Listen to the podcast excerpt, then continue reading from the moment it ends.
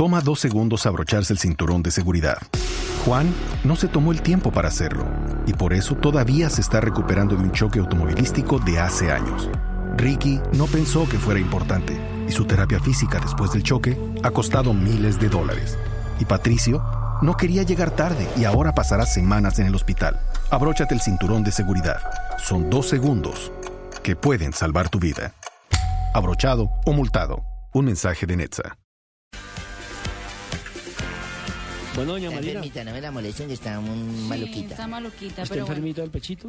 del pechito. Señorita Marina, ¿está enferma usted del pechito? Meltroso es una pastilla que la hace colocar vigorosa, fuerte y latente. Oye, chúpeme el trozo, señorita Marina, y verá que usted tiene una voz Espléndida. muy espléndida. Oye, El problema no es en la voz, mi querido, pero muchas gracias. Una encuesta realizada por el diario Sport en España ¿Está revela que... Marina? No, no, es ¿Tampoco? el pechito, Ay. pero no es la voz. Que ese vómito, malestar, así como dolor de cabeza, no, no, antojos, no porque ahora la vi como antojada. no, no. Churria. Una encuesta realizada por el diario Sport en España revela que 82% de los catalanes hinchas del Barcelona creen que el Atlético de Madrid es el rival para ganar la liga esta temporada por encima del Real Madrid. De hecho, 56% de los encuestados no creen que el Madrid se recupere del mal arranque de la liga española. Ay, no. Iker Casillas y Sara Carbonero acaban de comprar un terreno de 3.000 metros cuadrados en el mismo condominio cerrado donde ya tienen una mansión. La noticia hizo a mucha gente especular sobre su salida, afirmando que si se compró un terreno es porque no se va. Pero lo cierto es que Sara declaró hoy que el terreno es para inversión y a largo plazo, así que no cambia en nada la posible mudanza de Iker a otra liga en el mundo. De hecho, la inversión está tan buena que los Casilla y Carbonero compraron el terreno por un millón y vale realmente 7 millones en tiempos de no crisis en el, en el país. Cuida su ¿Cómo le billetico, ¿no? Claro.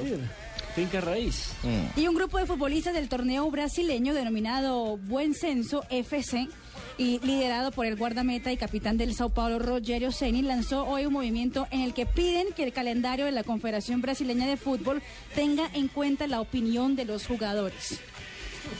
Un total de 20 jugadores en representación de 300 que se adhirieron al movimiento se reunió hoy en Sao Paulo para discutir el manifiesto que será llevado a la CBF. Buenos datos, doña Marina, buenos datos. En el final de Blog Deportivo. Ya son las 3 de la tarde, 59 minutos.